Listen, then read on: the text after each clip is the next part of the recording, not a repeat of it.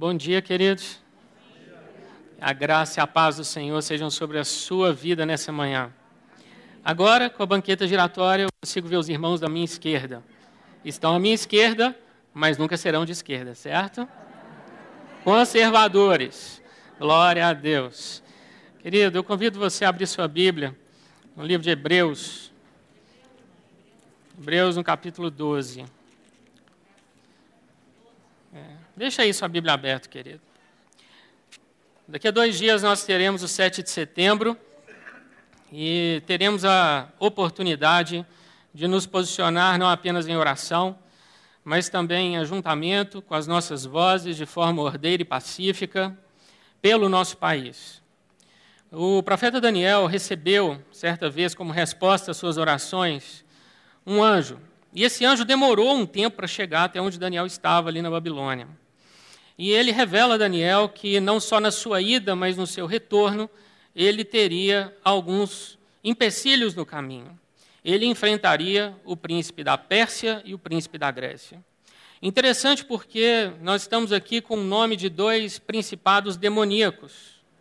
E eles dizem respeito a nações.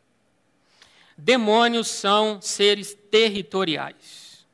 Demônios agem em territórios. Quem não se lembra ali naquela manada de porcos sendo tomadas pelos demônios ali naquele lugar por onde Jesus passou. Existem principados sobre nações. E existe um principado sobre o Brasil. E nós estamos, como igreja, nos posicionando contra ele. E nós vamos jogá-lo por terra. E nós vamos declarar que esse país é do Senhor Jesus. E nada nem ninguém vai se opor à nossa fé, à verdade, à justiça ou à liberdade. Nós não somos escravos de ninguém. Nós somos apenas servos do Deus vivo. Soldados do exército celestial, tendo Cristo como nosso general. Diante dele nós nos curvamos. Diante de autoridades humanas, não. Nós honramos, nós obedecemos, nos sujeitamos. Mas só a Deus toda honra e toda glória. A nenhum outro homem, a nenhuma outra instituição. Nós estamos proclamando sobre os céus do Brasil libertação. E esse processo já começou. Já começou. Entenda isso, querido. Nós não seremos escravos de um sistema corrupto. Em 2018, com a eleição do presidente Jair Messias Bolsonaro, Deus expôs um mecanismo. Esse homem subiu ao poder dizendo: Conhecereis a verdade, a verdade vos libertará. E nós estamos vivendo dias tenebrosos conhecendo a verdade, as engrenagens putrefatas desse mecanismo. Mas não basta conhecer o mecanismo e saber como ele funciona. É preciso destruí-lo. E nós, como cristãos, nos posicionamos em fé e em coragem. E é o tempo, querido, de nós sairmos dessas quatro paredes e nos posicionarmos nas ruas. Pergunte ao Senhor qual é o seu chamado nesses dias. Não esteja entre aqueles que se alienam voluntariamente e confortavelmente. Pergunte para o Senhor o que o Senhor espera que eu faça. O que o Senhor quer que eu viva nesses dias. Hoje nós temos, querido, um despertamento em nosso país. Alguns não estão entendendo isso. Esse despertamento passa pela política, pela economia, pela moral, pela cultura, pelos valores sociais e, sobretudo, pela igreja, pela fé. Nós somos os agentes de transformação deste país nessa geração. Não tenha dúvida disso. Você e eu somos aqueles que vão libertar essa nação de todo jugo demoníaco. Nós não nos sujeitamos a esses principados e potestades. Eles não têm autoridade sobre nós. Dia 7 de setembro, todo mundo na rua. Amém? Hebreus capítulo 12, versículo 28. 12, 28. Por isso, recebendo nós um reino inabalável, retenhamos a graça pela qual sirvamos a Deus de modo agradável, com reverência e santo temor, porque o nosso Deus é fogo consumidor. Recebendo nós um reino inabalável. Queridos, já parou para poder pensar o que isso significa? O rei esteve entre nós pregando o evangelho do reino. E o rei não foi bem recebido. A manifestação do reino foi então postergada, porque mataram um rei. O rei não teve lugar entre nós. O rei morreu numa cruz, ali no Gólgota. Então, a vinda deste reino foi postergada. Mas enquanto isso, ele estende sobre nós a sua graça e nos dá a alegria de adentrarmos neste reino. Hoje o reino de Deus está dentro de cada um de nós. Um dia este reino se manifestará sobre a terra. Ele descerá sobre nós, dos céus sobre a terra. E o nosso rei voltará. Já não mais como filho de um carpinteiro, mas montado em um cavalo branco, com um cetro de ferro na mão, com uma veste branca tingida de sangue, como quem pisa o lagar. E nós faremos parte do seu exército celestial e voltaremos com ele para reinar nesta terra. Você e eu receberemos autoridade sobre cidades, sobre regiões, sobre nações inteiras. Nós governaremos este mundo com Cristo. Nada desses homens decadentes que estão aí hoje. Nós e Cristo. Nós e Cristo. Fronteiras de nações serão mudadas. Israel verá os seus limites se expandindo, cumprindo as profecias do Antigo Testamento. Fronteiras que Israel nunca teve, nem nos dias de Salomão. Israel terá. E nós estaremos com Cristo, governando sobre nações. Isso é o reino, querido. Você deve ansiar pelo reino. Você deve esperar pelo reino. Justiça, paz e alegria sobre toda a terra é o que Deus trará para nós. E Satanás será jogado no poço do abismo. Ele não vai mais enganar as nações, só no finalzinho do milênio. Até que isso aconteça, Jesus governará sobre toda a terra. Este é o reino inabalável que nós recebemos. E ninguém pode tirar isso de dentro do seu coração. Seu nome está escrito no livro da vida. Este é o reino do qual você faz parte. Entenda isso. Por isso, recebendo nós um reino inabalável, retenhamos a graça. A partir do capítulo 12, no verso 18, nós temos uma apresentação, um contraste entre a aliança do Sinai e a aliança de Sião. O Sinai é aquele monte onde Moisés subia, as nuvens desciam, os trovões rugiam, e então Deus falava com Moisés. Ali ele recebeu o sacerdócio de Arão, ali ele recebeu a instrução para a construção do tabernáculo, fazendo uma cópia através dos talentos de Bezalel. Ali ele recebeu as duas tábuas de pedra e todos os estatutos e juízos da lei. Só que o Sinai foi cumprido. O Sinai representa uma aliança, a aliança da lei mosaica. E essa aliança foi vivida integralmente por Jesus. Nenhum homem, nem Davi, um homem segundo o coração de Deus, conseguiu cumprir todos os estatutos e juízos da lei. Mas Jesus conseguiu, para nos livrar da lei. E então teve início uma nova aliança, a aliança de Sião representada pelo Monte Sião, que é a dispensação da graça na qual nós estamos vivendo hoje. Nós não somos filhos do Sinai, nós somos filhos de Sião. A aliança, a antiga aliança, se tornou antiquada, envelhecida e prestes a desaparecer. Hebreus 8, 13. Hoje você não precisa subir ao Monte Sinai para falar com Deus. A terceira pessoa da Trindade habita em você. E como filhos de Sião, pesa sobre nós uma responsabilidade. Verso 28. Por isso, recebendo nós um reino inabalável, retenhamos a graça. Querido, repita comigo. O meu propósito é reter a graça de Deus. Esse é o propósito pelo qual você deve viver. Retenhamos a graça. Retenhamos vem do grego erro, que significa segurar firme você pega as bênçãos da graça, as bênçãos da nova aliança e você segura firmemente em sua mão. Você foi salvo, todos os seus pecados foram perdoados, do passado, do presente e do futuro. Você está limpo, regenerado, justificado, santificado e pela fé glorificado. Outro significado para o termo erro é segurar no sentido de vestir. E aqui é impossível não recordarmos de Efésios 6, a armadura do cristão. Temos uma sandália nos nossos pés que nos dá estabilidade. Fomos justificados, temos a couraça da justiça sobre nós, o capacete da salvação, a certeza de que um dia estaremos com Deus para sempre. E há na nossa mão a espada do Espírito, que é a palavra de Deus. A graça te veste e te reveste com uma armadura reluzente. Ninguém pode tirar de você essa armadura. Você pode não usá-la, mas ninguém tem autoridade para removê-la de você. É uma dádiva da graça. Um outro significado para o termo erro significa ter em posse da mente.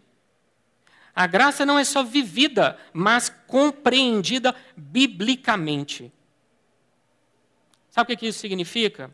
Você deve ler a Bíblia e entender o que a Bíblia diz sobre a graça, mas não recorte selecionando só a parte das bênçãos.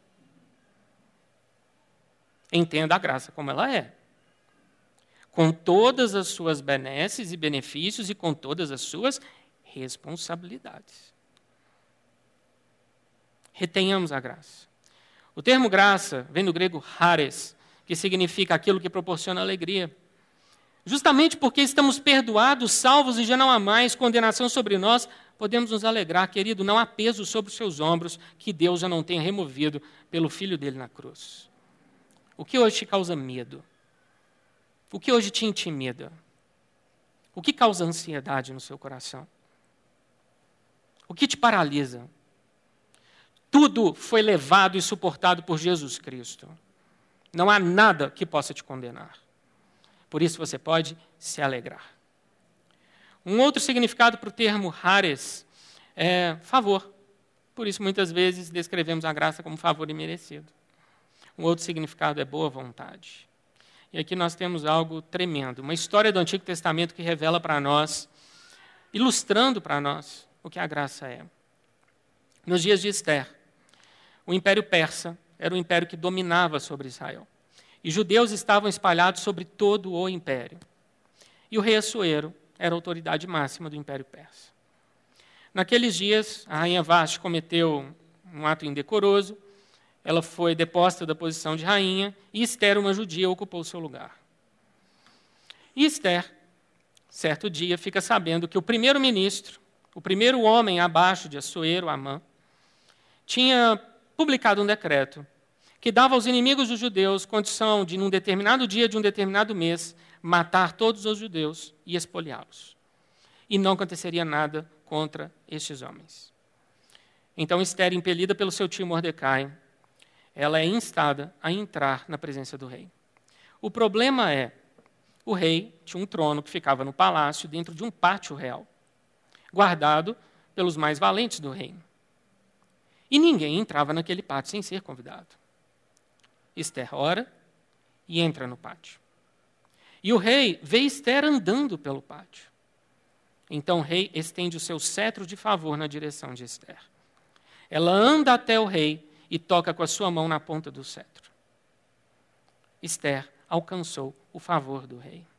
Essa é uma ilustração do que a graça faz por nós. Podemos entrar não com medo de Esther, não com os temores de Esther, mas confiadamente junto ao trono da graça. E alcançar o favor do rei, um favor que já nos foi dado. Você entende, querido, quão belo isso é? Quão profundo? Esther entrou com medo. E ali ela pôde conversar com o rei, convidou para um jantar e expôs toda a trama de Amã e aquilo que ia ser maldição, Deus tornou em bênção. Nós podemos entrar confiadamente. Muitas vezes a gente menciona esse versículo de Hebreus, porque eu posso entrar junto ao trono da graça. Nunca pule a palavra confiadamente. Você pode entrar sem medo na presença de Deus. Sem nenhum temor. No entanto, querido, não de qualquer jeito. Versículo ainda 28. Retenhamos a graça pela qual sirvamos a Deus de modo agradável, com reverência e santo temor. A graça te levará a servir a Deus, não a si mesmo, não às suas paixões, não aos seus pecados, não aos seus maus hábitos, mas a Deus. Te levará a servir a Deus de modo agradável, não murmurando, mas de boa vontade, com reverência e santo temor. Muitas pessoas vivem na igreja, gostam das bênçãos da graça, mas não têm reverência e santo temor. Essa reverência é revelada através do nosso caráter. Do que a gente fala, como a gente fala, do que a gente veste, com quem a gente anda, quais são nossos valores, se cumprimos ou não com as nossas responsabilidades, se somos omissos ou se são, somos verdadeiramente filhos que vivem os mandamentos de Deus. Muitos ainda não entenderam que a graça traz no seu bojo responsabilidade. Alguns entendem a graça como um sinal verde para o pecado, uma licença deliberada para pecar. A graça traz para nós liberdade, o que significa responsabilidade e, por sua vez, maior compromisso com Deus. Uma pessoa que confessou Cristo e vive a vida como bem entende, ela não entendeu patavinas do que a graça significa. Nós precisamos ler a Bíblia como ela é, não seletivamente. A graça nos traz responsabilidades. E responsabilidades tais que, olha o verso 29, porque o nosso Deus é fogo consumidor. Nós temos nesse versículo uma releitura de Deuteronômio 4:24, porque o Senhor Deus é fogo que consome. Nós nos esquecemos muitas vezes que Deus não deixa impune o pecado. Se você vive debaixo da graça, já não há mais condenação. Agora, em Hebreus 10, 29, se você ultraja o espírito da graça, espere por juízo. O apóstolo João, no seu evangelho, nas suas cartas, conceituou Deus de três maneiras: Deus é luz, Deus é amor, Deus é espírito. O autor de Hebreus nos traz uma terceira, uma quarta conceituação: Deus é fogo consumidor. No Antigo Testamento, nós temos Elias apresentando ali um sacrifício a Deus, e o fogo desce sobre o altar e lambe a água ao redor do altar. O fogo de Deus é poder. Uma coluna de fogo acompanhava os israelitas no deserto. O fogo de Deus é segurança.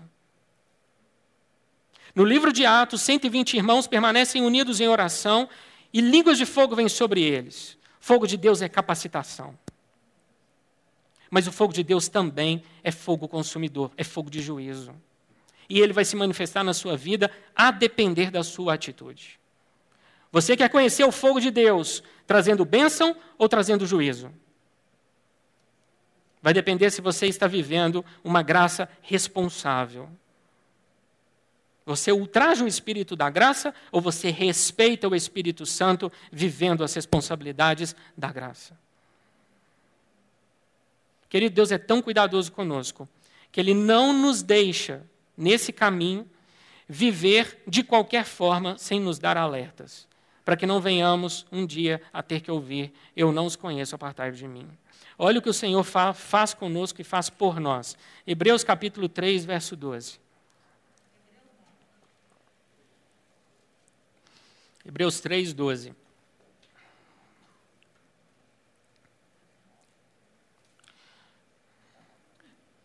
Verso 12. Tende cuidado, irmãos, jamais aconteça haver em qualquer de vós perverso coração de incredulidade que vos afaste do Deus vivo. Incredulidade é um termo que vem do grego apestia. Guarde essas palavras. Apestia significa infidelidade, fraqueza de fé, descrença. Infidelidade, fraqueza de fé, descrença. Isso significa incredulidade por ir tolerando coisas que Deus não aprova, nós vamos aos poucos abrindo o coração para infidelidades. Essas infidelidades, elas são às vezes dissimuladas e a gente se justifica. Ah, todo mundo está fazendo, qual é o problema? Se eu não for por esse caminho, eu vou ser esquisito. Querido, vão te taxar de negacionista, gado, esquisito, idiota, fundamentalista, careta. Esse é para os mais velhos. Esse é dos anos 70. Querido, não importa o que o homem pensa a seu respeito. O que importa é o que Deus diz de você. É o que Jesus Cristo confessa diante do trono a seu respeito. É isso, é só essa opinião que importa. Você precisa ter uma identidade firme no Senhor. Para quando esses ataques vierem, você permanecer inabalável.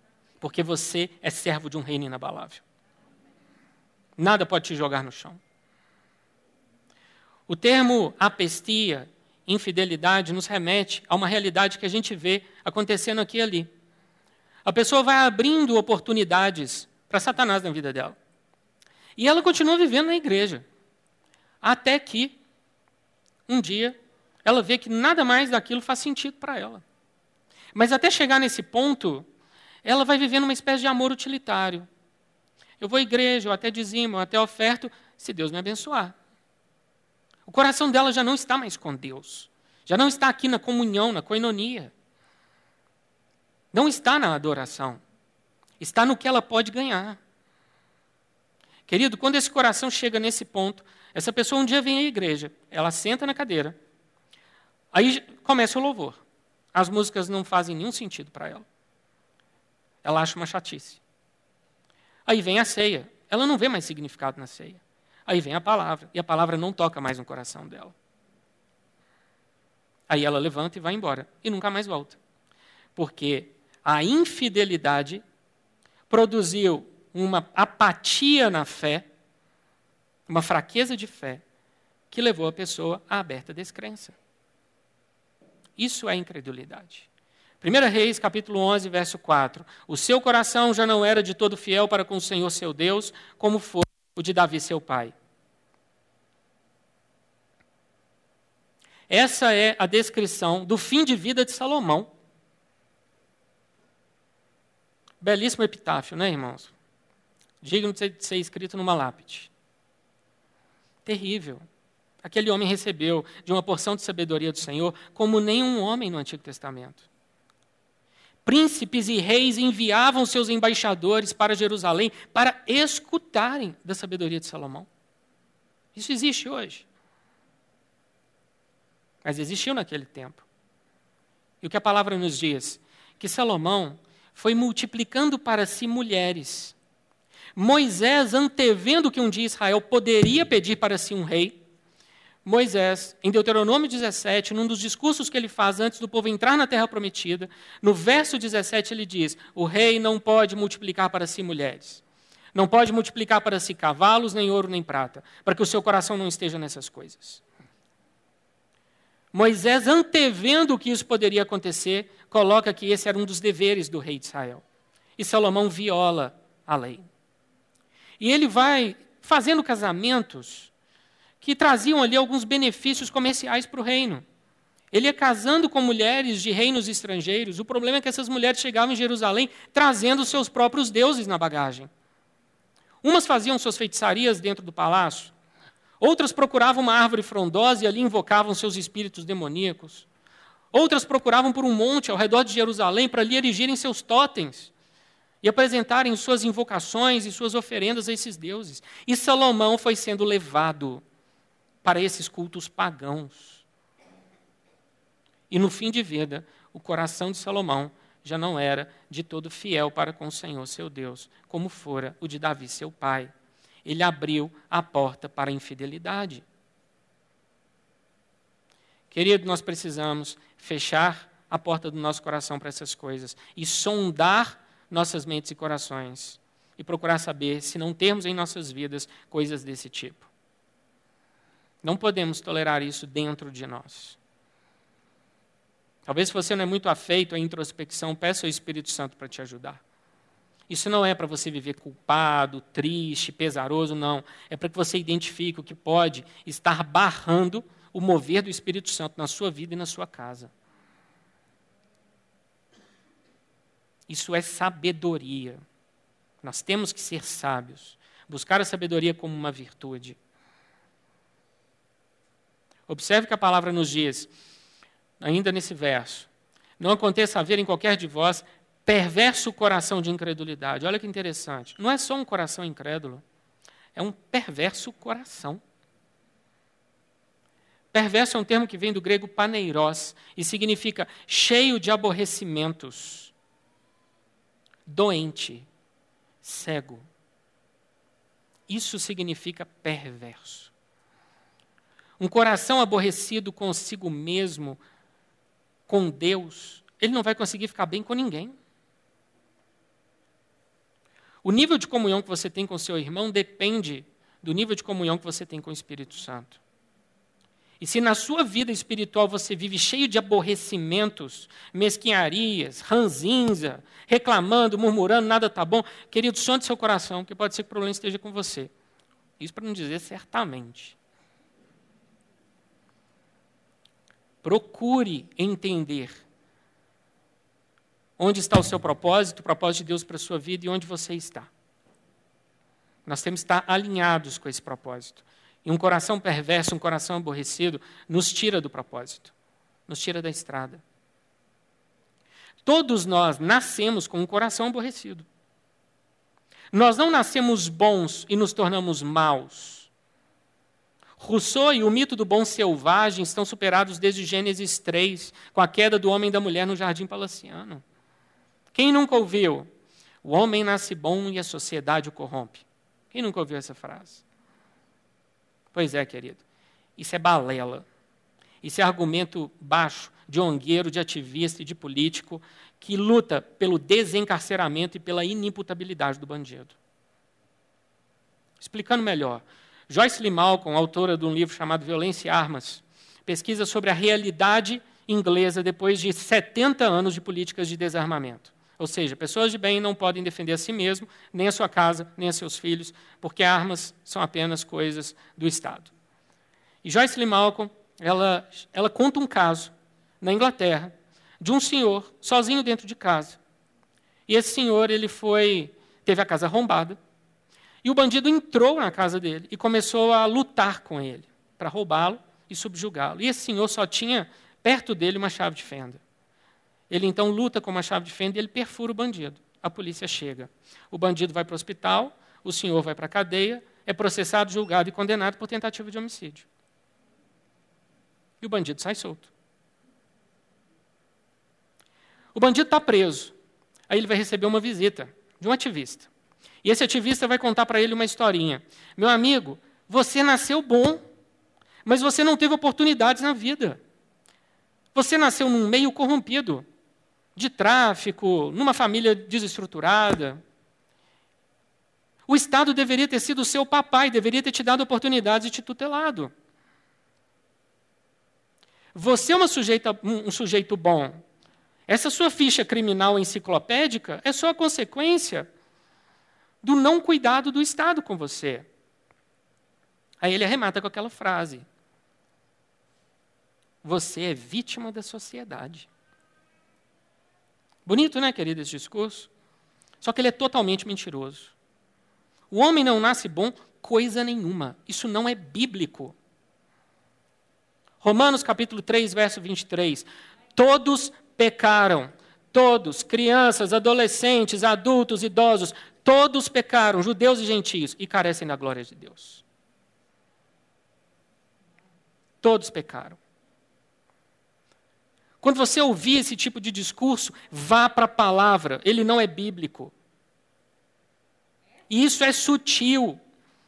As pessoas tentam jogar isso como se fosse bonito. E aí vão soltando bandidos. E não vão imputando ao bandido aquela culpa que ele tem. Sim, ele tem uma dívida com a sociedade. O nosso olhar tem que estar sobre a vítima. E muitas vezes ela está enterrada no cemitério e não tem nada para falar em defesa dela. Entende, querido, como a Bíblia se aplica àquilo que nós estamos vivendo hoje? Nós temos que aprender a ler os nossos dias com a palavra nas mãos e discernir o que Deus está nos falando hoje. Não caia em conversa fiada. Procure entender de onde as ideias vêm. Procure conhecer quais são os pais das ideias que você escuta. Irmão, isso é básico para você não ser enganado. A luta sempre foi entre luz e trevas, entre verdade e mentira, entre fé e incredulidade, porque o Deus deste século cegou o entendimento dos incrédulos. está na palavra. E que nós não sejamos achados sendo uma dessas pessoas. John Bunyan diz, autor do Peregrino, o livro mais vendido depois da Bíblia, John Bunyan afirma: a incredulidade tem tantas vidas quanto um gato. Querido, nós temos que acabar com as sete vidas do gato. Quem lembra? Atirei o pau no gato e a Chica se admirou. Pois é, nós não podemos ficar igual a dona Chica, não, querido. Nós temos que acertar o gato e acabar com as sete vidas do gato, arrancar a erva daninha, antes que ela se torne uma toceira, uma árvore na nossa vida. Essa é a postura que nós precisamos ter. Com a incredulidade não se brinca, porque incredulidade, antes de tudo, infidelidade. Repita comigo: infidelidade. Nós não podemos ser infiéis. Olha a palavra, olha o fim de vida de Salomão. Nesse versículo 12, olha como ele começa: Tende cuidado, irmãos. Tende cuidado, irmãos. Ele não está falando para o ímpio, para o que está fora, não. Ele está falando é para nós aqui dentro. É uma exortação para a igreja. Tende cuidado, irmãos. E ele continua: jamais aconteça haver em qualquer de vós perverso coração de incredulidade. Jamais é jamais. Jamais não é mera sugestão, é mandamento. Versículo 13. Pelo contrário, exortai-vos mutuamente cada dia, durante o tempo que se chama hoje, a fim de que nenhum de vós seja endurecido pelo engano do pecado. Existe um remédio para a incredulidade, o perverso coração. Esse remédio é a exortação. Mas muita gente não gosta de exortação. Eu quero chegar na igreja, eu quero ouvir uma palavra teologicamente bonita, eu quero ser emocionado pela palavra, e eu quero sair como se eu tivesse assistido a palestra de um coach. Ai do pregador se pegar a palavra e aplicar na minha vida. Ai do pregador se pegar a palavra e dizer que alguma coisa que eu estou fazendo está errado. Quem fala isso nunca entendeu o que está escrito em Ezequiel 3 e 33. Atalaia é aquele que sobe nesse púlpito. E ai de nós se não pregarmos a palavra. Você entende, querido, o conceito de ter sangue nas suas mãos porque você não exortou? Exortação faz parte. Aceite. É para o seu crescimento. Teve um tempo na igreja evangélica, os mais antigos vão lembrar, que a gente tinha meio que um lema implícito. Era mais ou menos assim: venha para Jesus como você está e deixe o Espírito Santo te santificar. E a pessoa era transformada na igreja. Qual é o lema hoje? Venha para a igreja, como, para Jesus como você está e continue a viver como você quiser. Esse é o lema. A pessoa não muda a mente, não muda os comportamentos, não muda nada. Mas ela bate ponto na igreja todo domingo. Querido, exortação muda isso junto com o poder do Espírito Santo, para transformar mentes e corações. O poder não está no pastor, o poder está na palavra de Deus. Tozer, pastor norte-americano, ele diz que vivemos hoje, abre aspas, um tipo lastimável de incredulidade congelante. Homens e mulheres estão prestando pouca atenção a todos os sinais de alerta dados por Deus. Fecha aspas.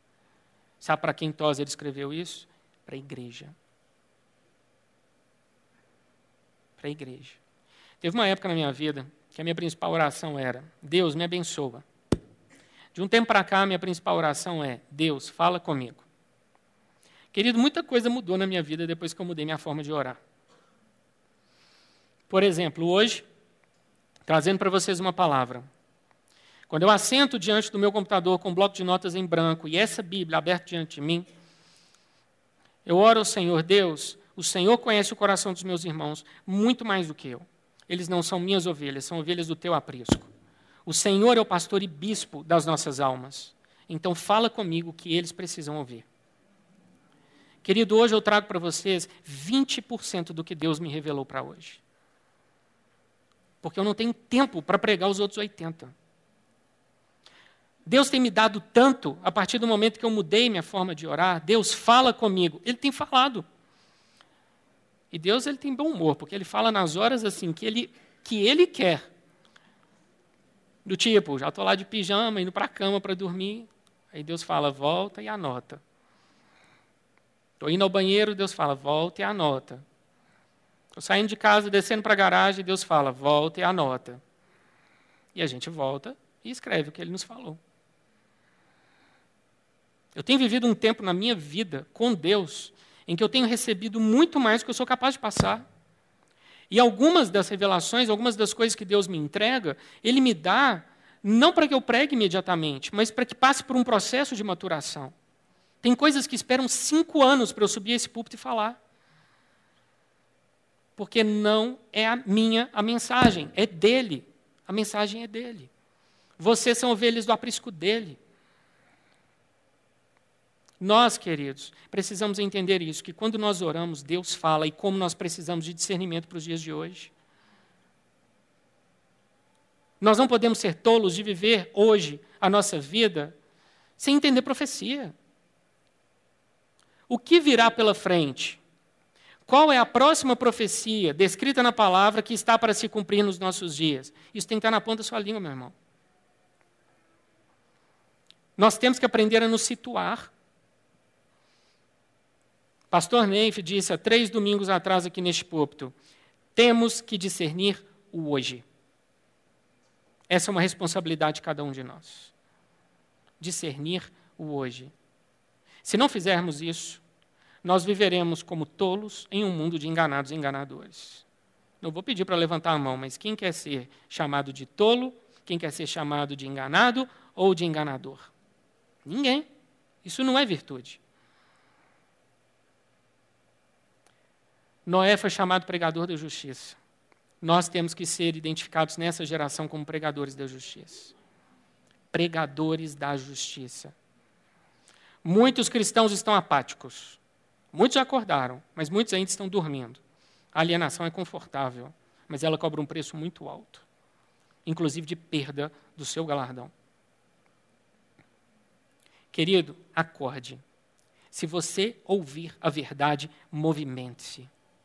Porque se você não se movimentar, da próxima vez em que você ouvir a verdade, ela não o afetará da mesma forma.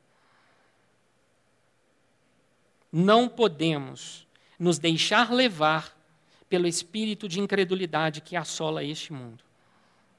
Nós temos a bandeira da verdade, nós temos a bandeira da justiça, nós temos a bandeira da liberdade, tudo na palavra de Deus. Para a liberdade, Cristo nos libertou. O mundo espera pela verdade que nós temos para falar. Por isso, não podemos nos omitir. Essa é uma responsabilidade de cada um de nós. Verso 14. Porque nos temos tornado participantes de Cristo se de fato guardarmos firme até o fim a confiança que desde o princípio tivemos.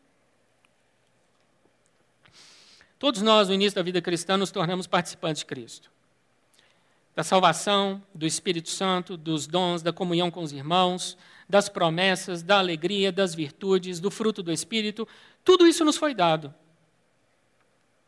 Mas isso permanece em nossa vida se existe uma condicional, de fato guardarmos firme até o fim a confiança que desde o princípio tivemos.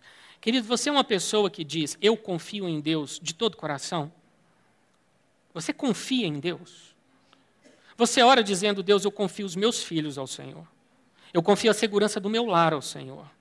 Eu confio a salvação e o cuidado da alma e da mente dos meus filhos ao Senhor. Eu confio a minha vida ao Senhor. Eu confio o pagamento das minhas contas ao Senhor. Eu confio o meu sair e o meu voltar ao Senhor. Eu confio no Senhor para cuidar do meu casamento, para me edificar, para me fortalecer, para me revelar, para fazer de mim um homem ou uma mulher segundo o teu coração.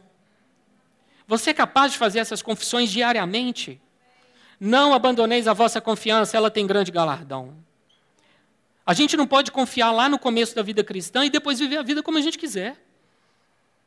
Nós confiamos em Deus e declaramos essa confiança e vivemos nessa confiança todos os dias, por mais difíceis que sejam as circunstâncias.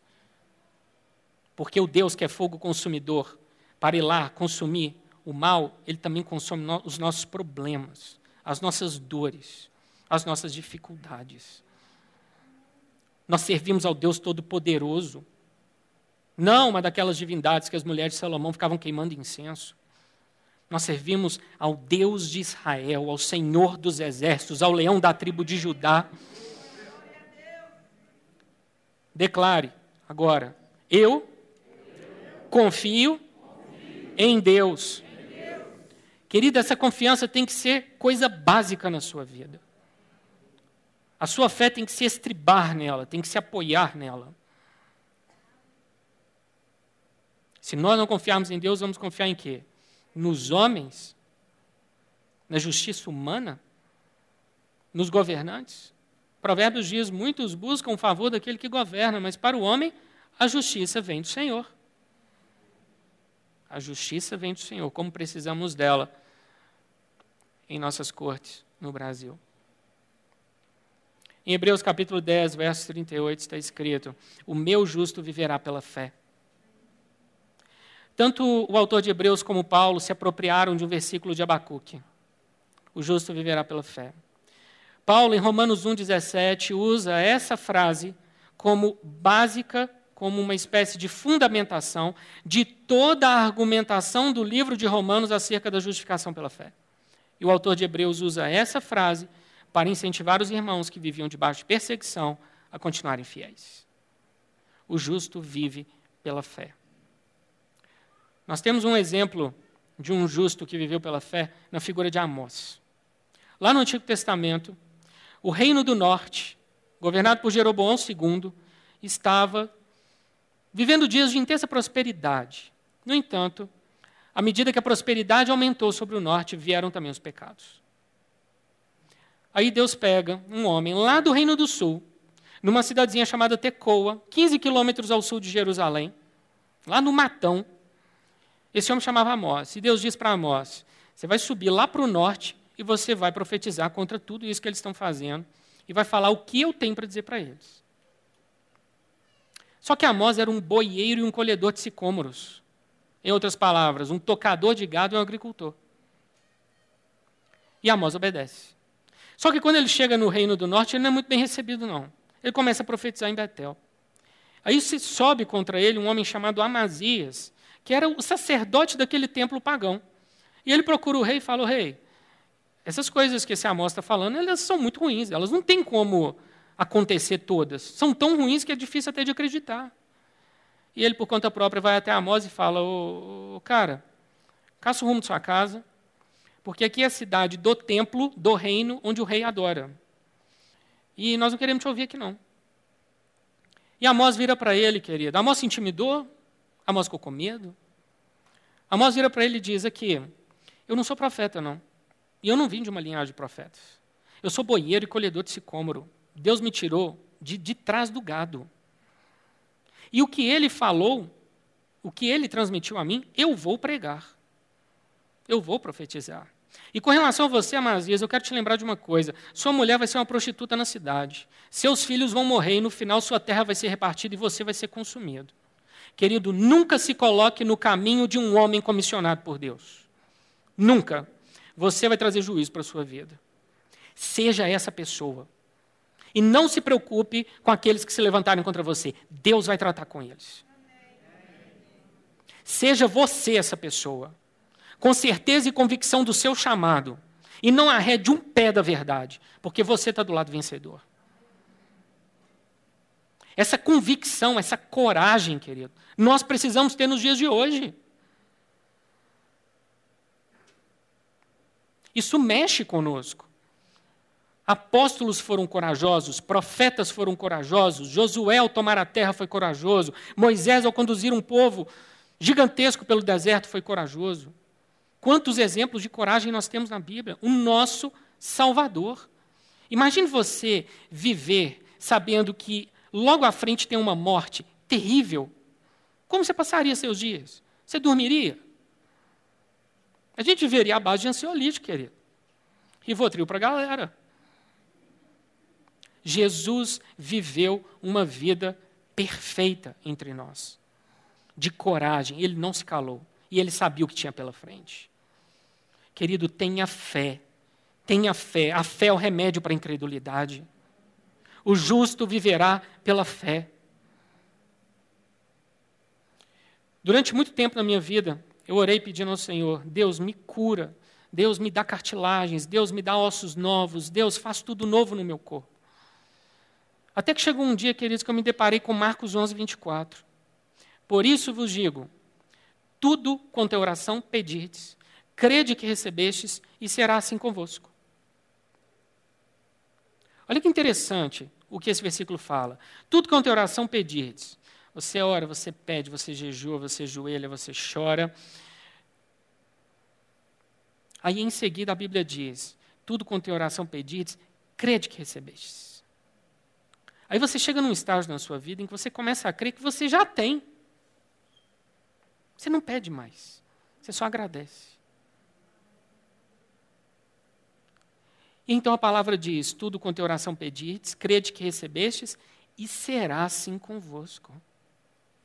Deus se compromete em fazer a partir do momento em que você ora e crê que recebeu. Eu creio que eu recebi. Eu creio que eu estou curado, querido. Eu creio. E por que eu creio? Porque a palavra diz. Um dia eu não vou precisar mais dessa banqueta aqui, nem dessa rampa. Eu louvo a Deus pelos irmãos que prepararam para mim. Eu olho para o meu corpo já dizendo, Deus, obrigado pelas cartilagens novas. Obrigado pelos ossos densos e fortes. Obrigado por endireitar o que a artrite estragou. Obrigado por remover as deformidades. Obrigado por me dar o corpo com o qual eu sempre sonhei viver. Obrigado porque lá na cruz do Calvário está tudo consumado. Não resta sacrifício hoje. Tudo o Senhor fez por mim. Isso é o que eu vivo pela fé. Aí sabe o que acontece? Vem um inverno como esse de 2021. Nós tivemos de presente até uma massa polar, extremamente frio, e eu acordo de madrugada sentindo dores nos ossos das pernas e dores nos ossos dos braços. Dores que me despertam e não me deixam dormir. Aí eu viro para minha perna. Eu não sei se você já conversou com sua perna, querida. Eu converso com a minha. E eu falo: olha, osso, para de doer agora em nome de Jesus. Na cruz do Calvário, Jesus derramou o sangue dele por você, perna, fica normal. Para de doer agora, eu preciso dormir. E a dor vai passando. Às vezes é imediato, às vezes demora dois, três minutos. E aí eu viro e durmo. Querido, isso é fé. Nós não vemos para crer, nós cremos para ver. A fé sempre antecede o resultado. Quando eu oro pelo Brasil, eu não fico naquela ladainha, Deus abençoa, Deus olha isso, Deus aquilo. Eu peço a Deus, multiplica os justos. Eu já vejo o nosso país restaurado. Próspero, liberto, sem esse ranço de foro de São Paulo. Lula, Capadócia da Dilma vão ser coisas do passado. Querido, o que Deus vai fazer através dessa nação, nem eu nem você temos ideia. Não é só conservadorismo filosófico de Edmund Burke, de Kirk ou do Olavo. É mais do que isso. Nós temos no Brasil que os outros países não têm. Nós temos uma igreja evangélica que ora. Aqui que está a chave para a vitória. E nós vamos jogar esses principados e potestades no chão. E nós vamos fazer isso pela fé, não com o coração incrédulo. Seja motivado pelo Espírito Santo, querido. Seja movido por Ele. Deus é tão tremendo, tão maravilhoso, que Ele nos deu a graça. Nós não precisamos nos mover na nossa força. Nós temos a graça. E a graça é tão maravilhosa que quando a gente olha para a palavra, nós vemos uma série de contrastes. Por exemplo, a lei diz: ame o seu Deus. A graça diz: Ele nos amou primeiro. A lei diz: glória desvanecente. A graça diz: muito maior glória tem o que é permanente. A lei diz: maldito. A graça diz: bem-aventurado. A lei diz: nós somos como o imundo. A graça diz: fostes lavados. A lei diz: pague-me o que me deve. A graça diz: eu perdoo. A lei diz: por guardar meus estatutos e juízos vivereis. A graça diz: está consumado.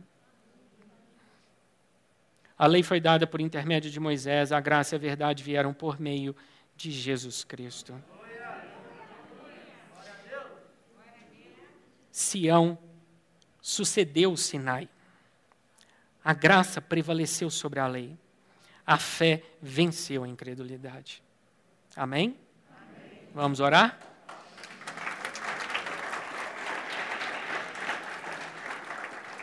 Amém. Te convido a ficar de pé, querido.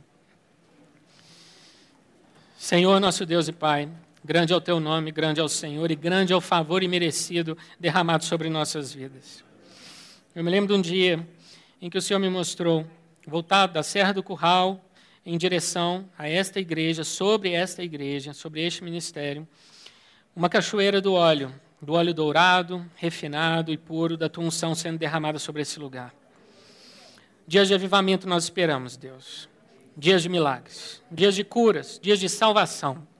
Senhor, nós queremos ver todos os lugares ocupados e mais e mais cadeiras sendo colocadas. Nós queremos ver este templo concluído. Nós queremos, Senhor, em nome de Jesus, a tua glória resplandecendo sobre este ministério. Nós queremos que a comunidade cristã da Zona Sul tenha um nome nessa cidade. Um nome que diz que ali está a bênção do Senhor. As pessoas procuram este lugar porque sabem que aqui há cura. Aqui milagres acontecem. Aqui o evangelho é pregado. Aqui existe coragem. Aqui existe fé. Aqui existe certeza e convicção. Aqui existe doutrina sã. Senhor, em nome de Jesus nós te pedimos. Vem sobre a nossa igreja, vem sobre nossas vidas e famílias. Reposiciona no nosso coração o nosso senso de responsabilidade. Como Senhor, nós precisamos entender a graça do Senhor. Existem coisas que nós já vivemos, existem bênçãos que nós já recebemos, mas existem outras que ainda precisam se manifestar.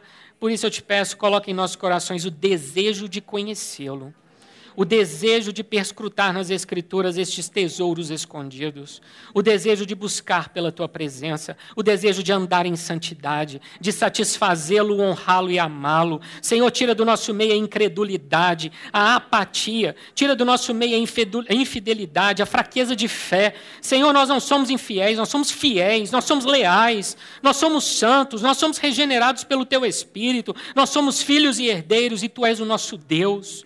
Senhor, nós proclamamos sobre os céus do Brasil, sobre a nossa terra, libertação. Nós, em nome de Jesus, arrojamos por terra todo principado e potestade, todo príncipe das trevas que ainda tenta manter esse mecanismo cadavérico em andamento. Senhor, nós, em nome de Jesus, travamos essas engrenagens e dizemos que o Brasil é livre, livre pela verdade, pela justiça, pela liberdade, pela nossa fé. Nós nos posicionamos corajosamente. Nós te louvamos pelo teu espírito porque não estamos sozinhos. O Senhor é o nosso Deus. O Senhor é o sustentáculo da nossa fé. O Senhor sustentou Davi nas suas batalhas e hoje o Senhor nos sustenta em nossas lutas. Deus, nós apresentamos ao Senhor nossas dores, carências, dificuldades, problemas, doenças e te pedimos, entra, Deus, com fogo do Senhor que consome esse mal, purifica-nos e limpa-nos, Senhor. Existem irmãos aqui esperando por cura. Em nome de Jesus, ministramos cura neste lugar. Sejam restaurados, vivificados, transformados pela glória do Senhor. Espírito Santo de Deus, desça sobre nós. Nós invocamos o teu nome e dizemos: fica à vontade. Nós precisamos de ti. Nós nos rendemos a ti.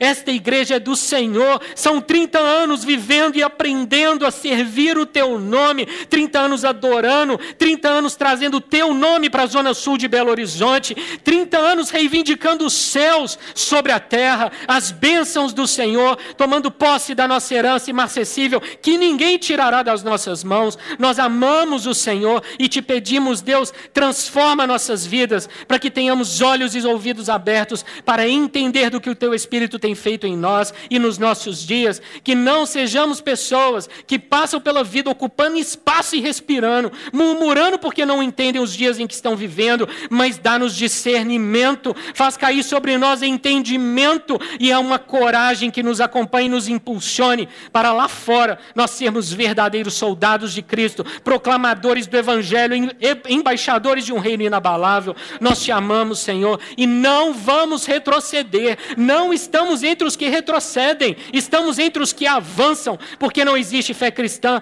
parados. Por isso, Senhor, nós te pedimos, abençoa-nos, dá-nos, Deus, aquilo que cada um de nós precisa nessa manhã, e nós te louvamos, Deus, porque dia 7 de setembro, o leão da tribo de Judá vai rugir sobre esse país, e nós veremos a libertação da nossa nação, em nome de Jesus Cristo. Amém, Senhor, para a tua glória. Amém, Senhor. Amém, Senhor. Amém. Amém, Senhor. Amém.